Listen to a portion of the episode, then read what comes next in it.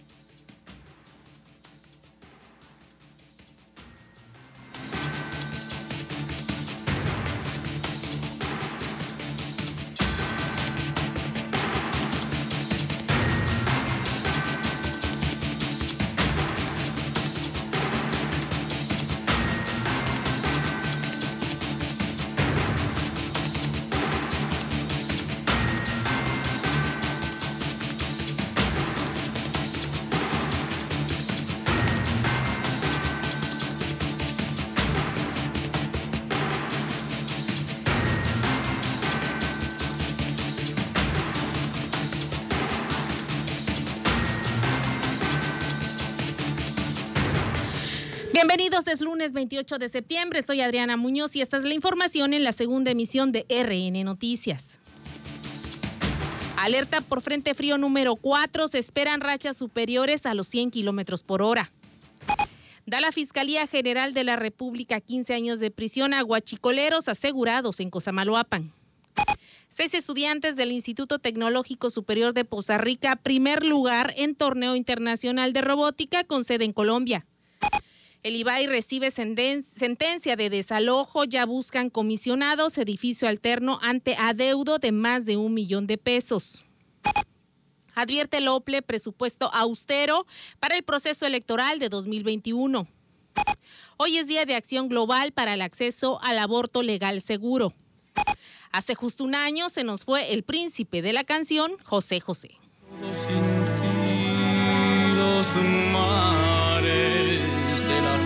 se van, se tiñen los colores de gris. Hoy todo es soledad, no sé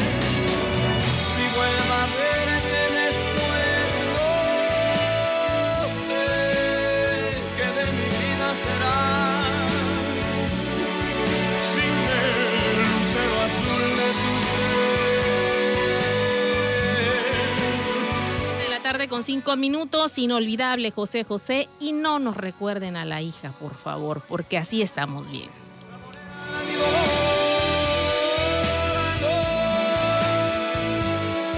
Iniciamos con la información en este día. La jornada comienza, la semana comienza y por supuesto con este alertamiento que hay respecto al frente frío número 4 va a entrar mañana o más bien ya está entrando en el litoral veracruzano y por supuesto el alertamiento de parte de la Secretaría de Protección Civil que se espera para mañana desde las primeras horas o incluso desde la madrugada.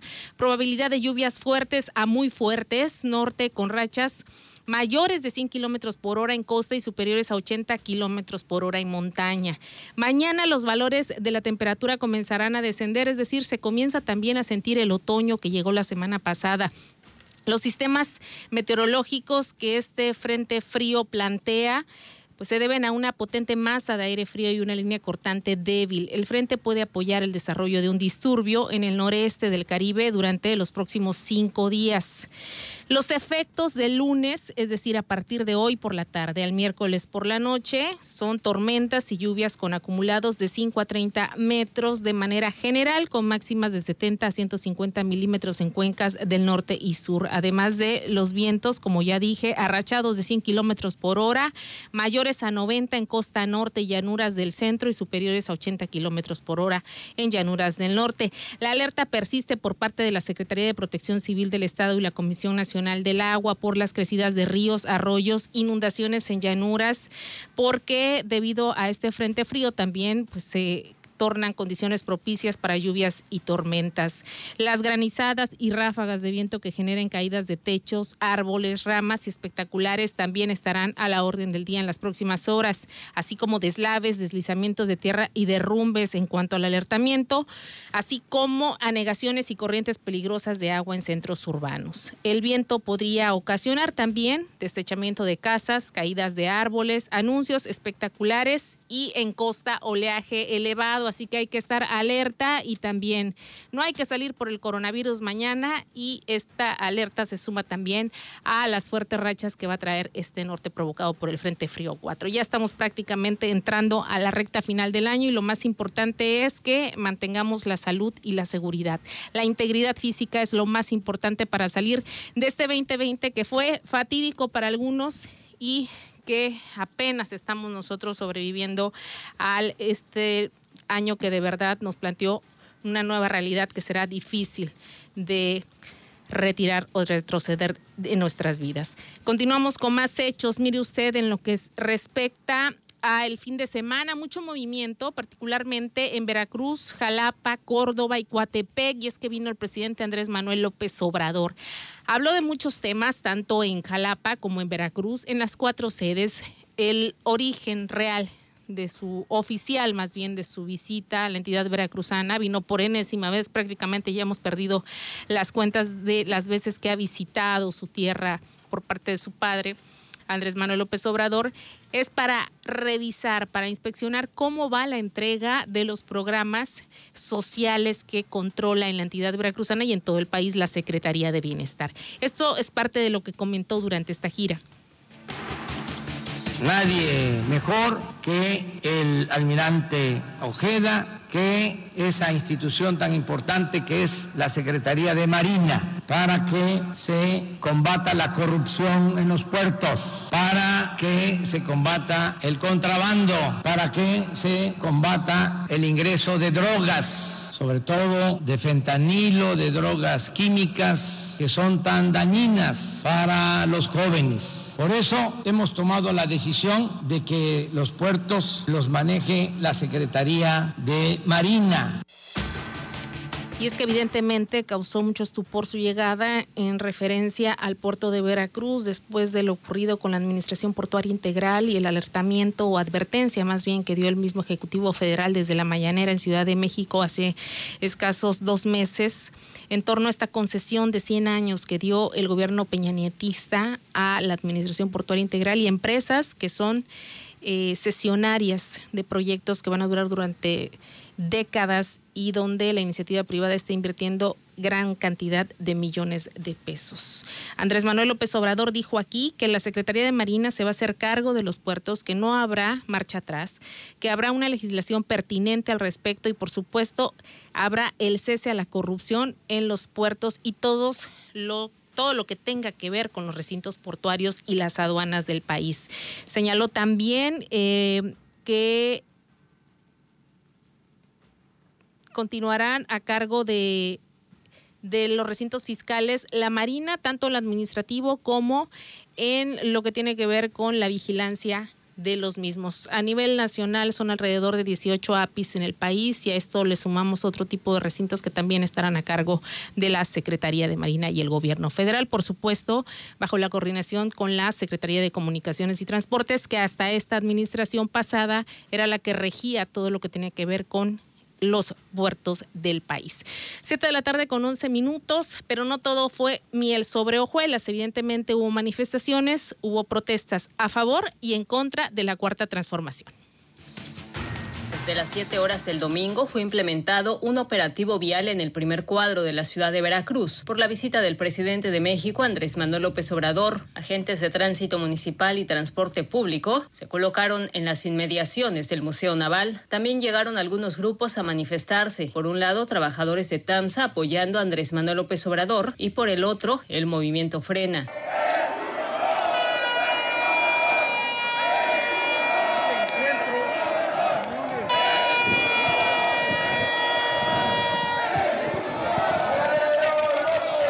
Ambos grupos coreaban voces de apoyo o en contra. Los de TAMSA manifestaron su apoyo a la 4T y gritaban, es un honor estar con Obrador. Los de Frena decían, fuera López.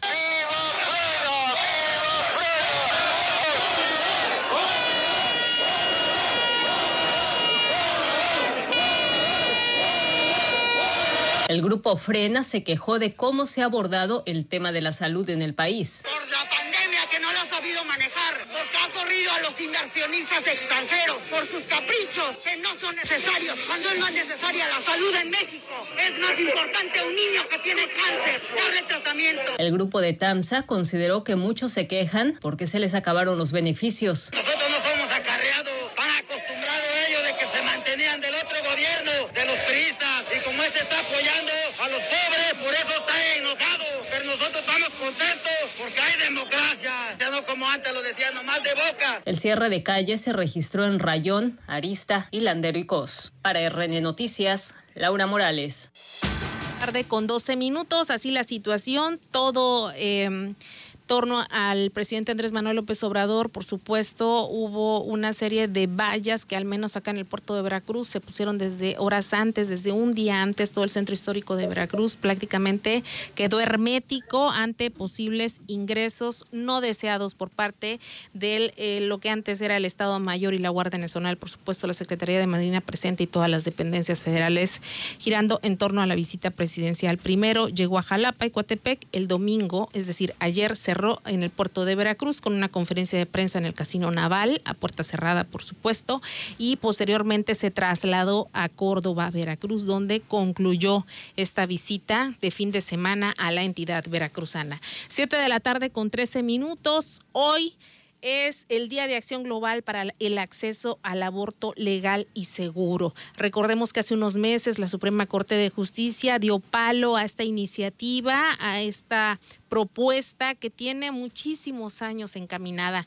En concreto, más de 30 desde que eh, se dio a conocer que cada 28 de septiembre sería el Día de Acción Global para el Acceso al Aborto Legal y Seguro. Si hablamos por cada entidad, por cada país, también hay décadas de atraso en este sentido, en la discusión y en la pertinencia de que se apruebe o no el aborto legal y seguro. Veracruz no es la excepción. Tengo en la línea telefónica a Nancy Torres Castañeda, vocera del el colectivo Colmena Verde. Nancy, muy buenas tardes. Hoy se hicieron varias acciones y particularmente el fin de semana con esta marea verde que ustedes conforman con todos los colectivos de la entidad veracruzana, pero por supuesto cada uno de ustedes hicieron sus propios procedimientos y sus propios pronunciamientos al respecto. Muy buena tarde. Buenas tardes, Adriana. Eh, saludos a tu público. Bien, eh, ustedes... Eh, ¿En qué van en este momento, en esta lucha, en esta cruzada, para lograr que algún día sea ley el aborto legal y seguro?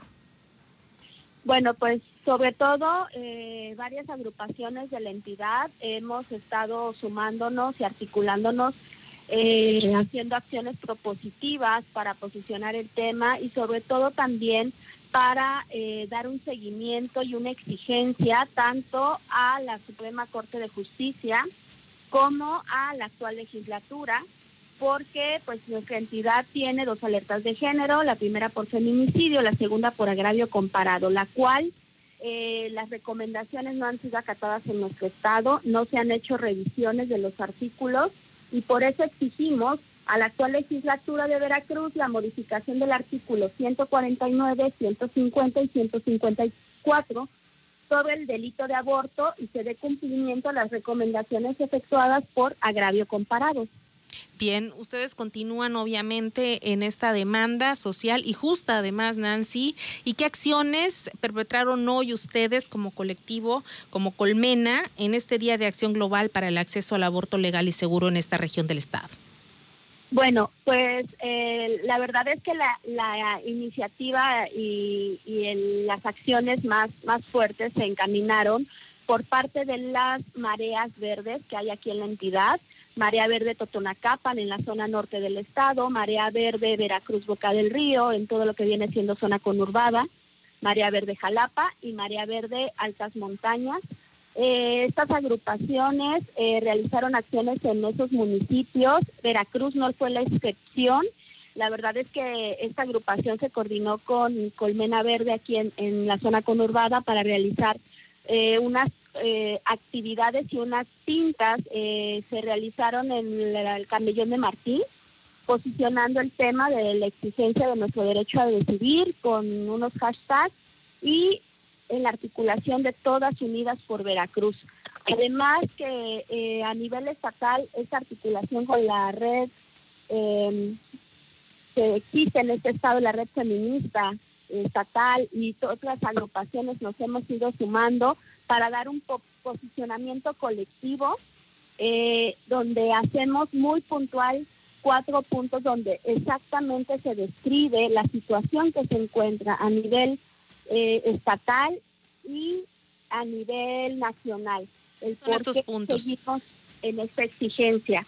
Pues sobre todo, por ejemplo, eh, uno de los primeros puntos es la cifra de abortos anual que se practican en México, que está en uno de los, es uno de los países eh, que tienen mayores cifras en Latinoamérica y que no es la excepción que se sigan realizando eh, abortos clandestinos. De acuerdo a los datos del Observatorio de Muerte Materna en México, el aborto inseguro se encuentra dentro de las primeras cinco causas de muerte materna a nivel nacional, por ese motivo es el primer punto. El segundo es eh, la, el sentido de despenalizar y dejar de eh, criminalizar a las mujeres que buscan un acceso a interrumpir el embarazo no deseado y que si no se nos garantizan esos derechos, pues vendría siendo parte de una violencia estructural ejercida en contra de las mujeres. El tercer punto es que exigimos nuestro derecho a decidir porque nuestro cuerpo es nuestro territorio y tenemos la decisión, el poder de decir si queremos maternar o no queremos maternar. Esa es una decisión que solamente le compete y no dejemos de lado que el Estado es laico y que las leyes y los derechos se garantizan. Las leyes son para garantizar los derechos y en este caso eh, los derechos de las niñas, las adolescentes y las mujeres se ven mermados al estarles criminalizando y teniendo artículos eh, que nos criminalizan y que nos podrían eh, este, en desventaja, en un contexto de desigualdad. Y solamente las que sufrimos esa desigualdad en este sentido somos las mujeres. El cuarto punto es pues la exigencia de que se acate la NOM 046, que es la norma que se tiene que implementar en situaciones de violencia, eh, violencia de género y violencia sexual, que en muchas ocasiones eh, tenemos que estar interviniendo como agrupaciones y como asociaciones para que por favor se asuma cuando debiera ser una responsabilidad de las instituciones el poder eh, ejercer esta norma en situaciones de violencia sexual de cualquier persona y sin requerir una denuncia eh, ante la fiscalía. Cualquier persona que haya sido abusada, cualquier mujer que haya sido abusada sexualmente, puede acudir y exigir la aplicación de la NOM 046. Entonces, en nuestro estado en particular y a nivel nacional, muchas agrupaciones estamos trabajando para que se puedan garantizar esos derechos a los que tenemos acceso.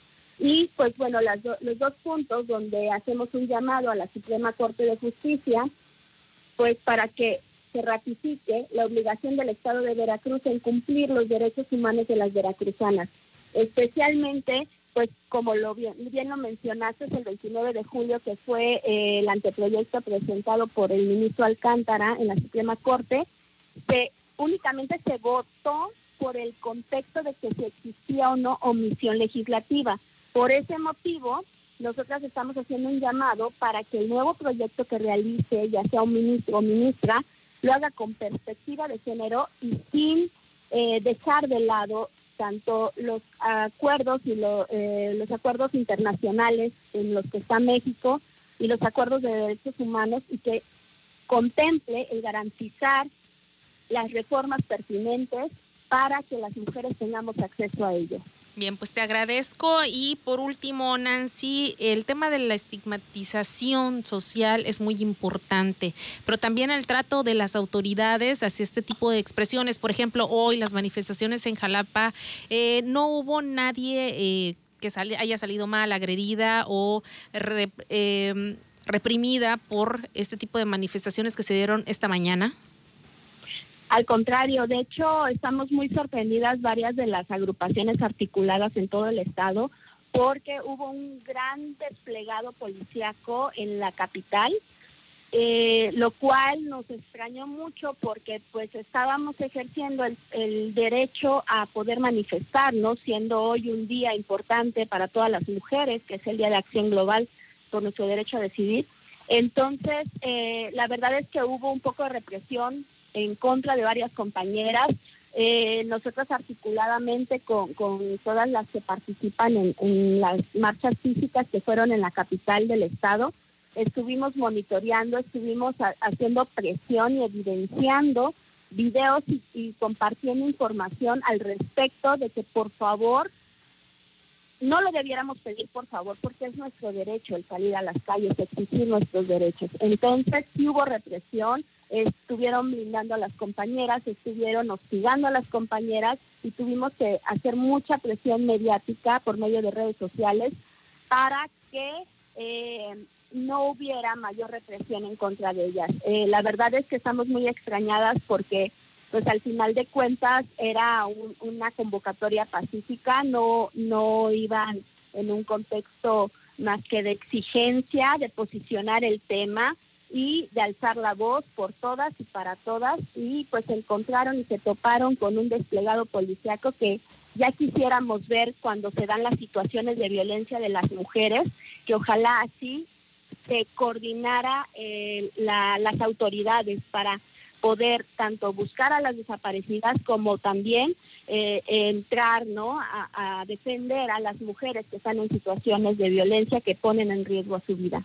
Bien, pues te agradecemos, Nancy. Ahí está ya puesto en tela de juicio el actuar de las autoridades y, bueno, la perspectiva que ustedes tuvieron esta mañana y, por supuesto, no perder el bosque, no perder lo importante que es esta exigencia a las leyes, a los entes que les representan y, por supuesto, que esperemos en breve haya una respuesta positiva a esta demanda y este derecho de las mujeres.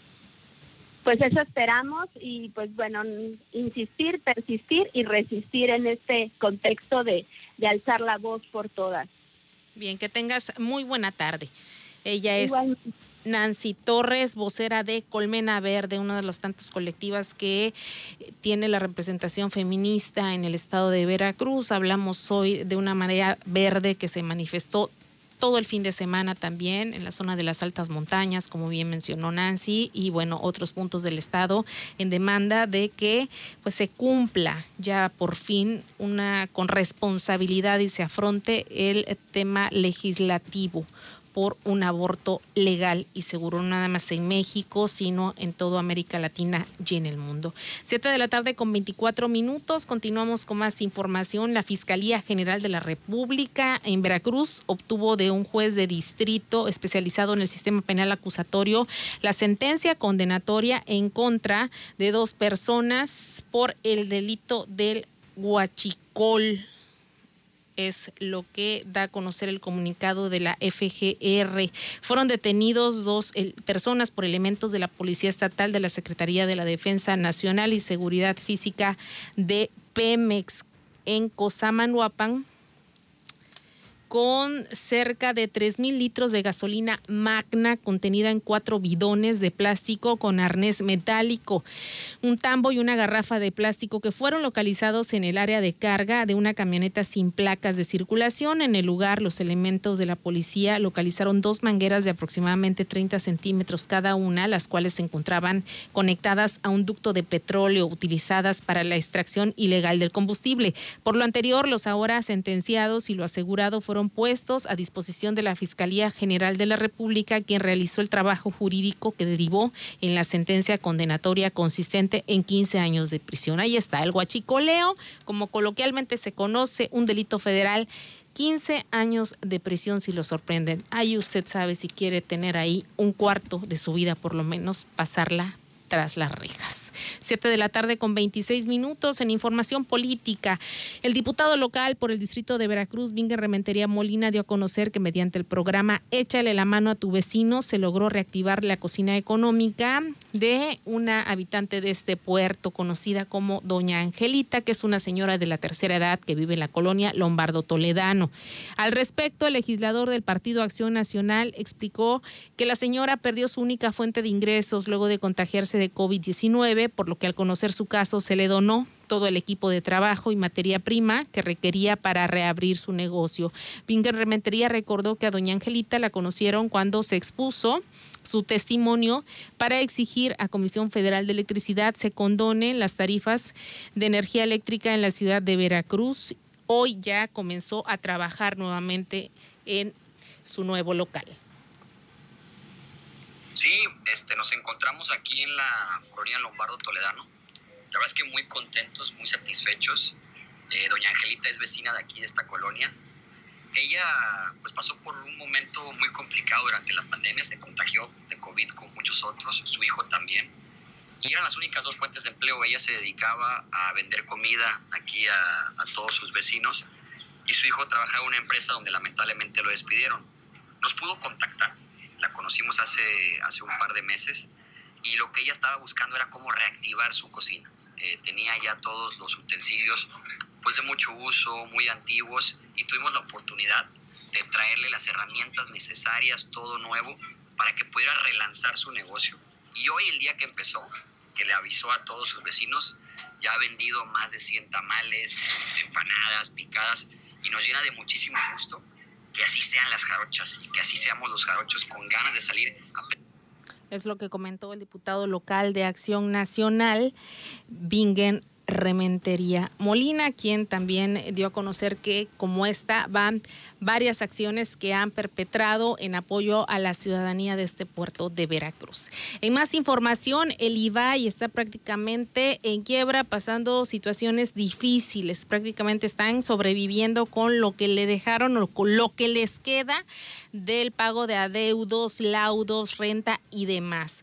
Ante la sentencia de desalojo de su inmueble situado en Cirilo Celis Pastrana y Lázaro Cárdenas, allá en Jalapa, el Instituto Veracruzano de Acceso a la Información analiza nuevas sedes posibles para alojar al ente garante. Esto lo informó la comisionada presidenta Analdi Patricia Rodríguez Lagunes. Comentó que el IBAI aplicó acciones de austeridad para ajustar su presupuesto e intentar pagar el pendiente heredado por el anterior pleno. Dijo que están sacando la proyección y dependiendo del tema de cuánto puede representar cambiarse y en la inversión, eh, van a tomar una decisión. Por ahora te adeudan solamente en el rubro específico de renta, retrasos e intereses más de un millón de pesos que hasta el momento no saben de, de dónde va a salir porque aparte tienen que decidir ya hacia dónde se van a cambiar para seguir laborando para ocupar otro edificio ante este adeudo que ustedes ya revelaron que se tiene y que es un riesgo para el IBAI para que ya no ocupe más este inmueble de, ahí de las Cárdenas. Sí, estamos ya viendo opciones, eh, ya se han visto tres, cuatro inmuebles. Este, primero, eh, señalar que además del adeudo, eh, adeudo del 2016, adeudo del 2017, eh, que hay una sentencia ya condenatoria donde eh, se ordena o está en ejecución el desalojo. Y también hay un interés moratorio del 9% anual. Entonces, entre, entre menos paguemos, más casi un millón de pesos casi un millón de pesos ya con el tema de intereses y con, fueron tres meses del 2016, tres meses del 2017 y este, señalar primero que estamos haciendo un ejercicio de austeridad para eh, intentar pagar ese, ese adeudo. Independientemente tenemos ya la resolución o la sentencia, como les decía, eh, de desalojo, ¿no? Ya sí está. Entonces, este, estamos viendo opciones, estamos viendo también este, la posibilidad de que pudiera ser este mismo año. Esperemos que así sea y por supuesto también hay una deuda importante en laudos heredados, adeudos de verdad que son en diferentes rubros y que hasta el momento ha podido sortear la nueva presidenta consejera Naldi Patricia Rodríguez Lagunes con un ejercicio de austeridad fuerte en el Instituto Veracruzano de Acceso a la Información. Y bueno, como ya no mencionó, pero sí ha explicado en otros contextos, los mismos consejeros han reducido sus salarios y se han quitado muchas prebendas, por ejemplo, viáticos ya no existen, vehículos, eh, pagos de diversas índoles que no eran absolutamente necesarios ni para los comisionados ni empleados también fueron suspendidos, en fin, una serie de medidas que obliga la actual citación a realizar al Pleno del Instituto Veracruzano de Acceso a la Información. Siete de la tarde con 30 antes de irnos, una noticia bonita. La Secretaría de Educación de Veracruz dio a conocer que estudiantes de las ingenierías mecatrónica y electrónica del Instituto Tecnológico Superior de Poza Rica obtuvieron seis primeros lugares en el torneo Robotic People Fest en Colombia. Fíjese usted que la dinámica consistió en que a través de enlaces digitales los competidores de Argentina, Bolivia, Perú, Ecuador, Colombia, México y Canadá lanzaron retos para cumplir en casa debido a las restricciones de viaje ocasionadas por esta pandemia por COVID-19. Es importante mencionar que con estos resultados nuestro país fue segundo en el medallero en tanto que la comunidad educativa del Tecnológico de Poza Rica refrendó su liderazgo y capacidad en este tipo de eventos. El secretario de Educación del Estado, Senyacen Escobar, envió una felicitación personal y por supuesto un reconocimiento por parte de la dependencia, la Secretaría de Educación de Veracruz. Seis jóvenes veracruzanos, adolescentes, están en el ojo mundial, en el ojo de América Latina en estos momentos. Qué orgullo de verdad y esto también se tiene que decir. 7 con 32 nos vamos. Soy Adriana Muñoz. Siga pasando una excelente tarde. Se queda con Julio en los controles y por supuesto Dulce María Valdés. En la mejor programación, encienda la radio.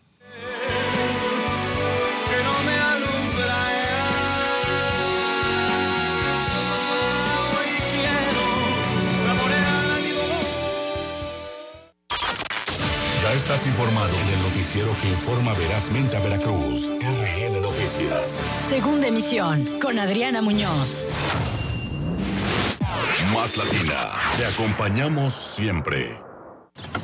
Mejor vámonos por respeto, tomamos fraternidad, luego tolerancia y cuando lleguemos a participación, giramos y ya por ahí nos vamos. La tarea de darle dirección a nuestras vidas es de todas y todos. Así hacemos comunidad. En cuanto me mudé, actualicé mi domicilio ante el INE. Quiero ser parte de mi comunidad cuando decidamos nuestro destino. Si te cambiaste de casa, ve al módulo y actualiza tu credencial. Tienes hasta el 10 de febrero de 2021. Contamos todas, contamos todos. INE. Ya llegaron los maxi descuentos por aniversario de Mueblerías El Importador. Aprovecha y estrena ya salas, recámaras, comedores, mini splits y mucho más. Visítanos en Primero de Mayo, esquina Paso y Troncoso, Plaza Santa Ana y Leopoldo Kiel junto a Plaza Cristal o en nuestra página muebleríaselimportador.com.mx. Entrega inmediata y flete gratis en zona conurbada.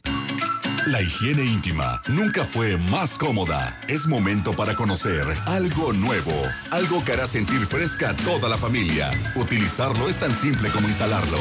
Vida Bidet es un dispositivo de limpieza íntima que se instala en menos de 10 minutos en la taza del baño. Deja de gastar tanto en papel sanitario. Pide el tuyo al 276-3200. Vida Bidet. Durante todo septiembre da el grito con nuestros precios bajos solo en Riker, donde encontrarás los mejores equipos en maquinaria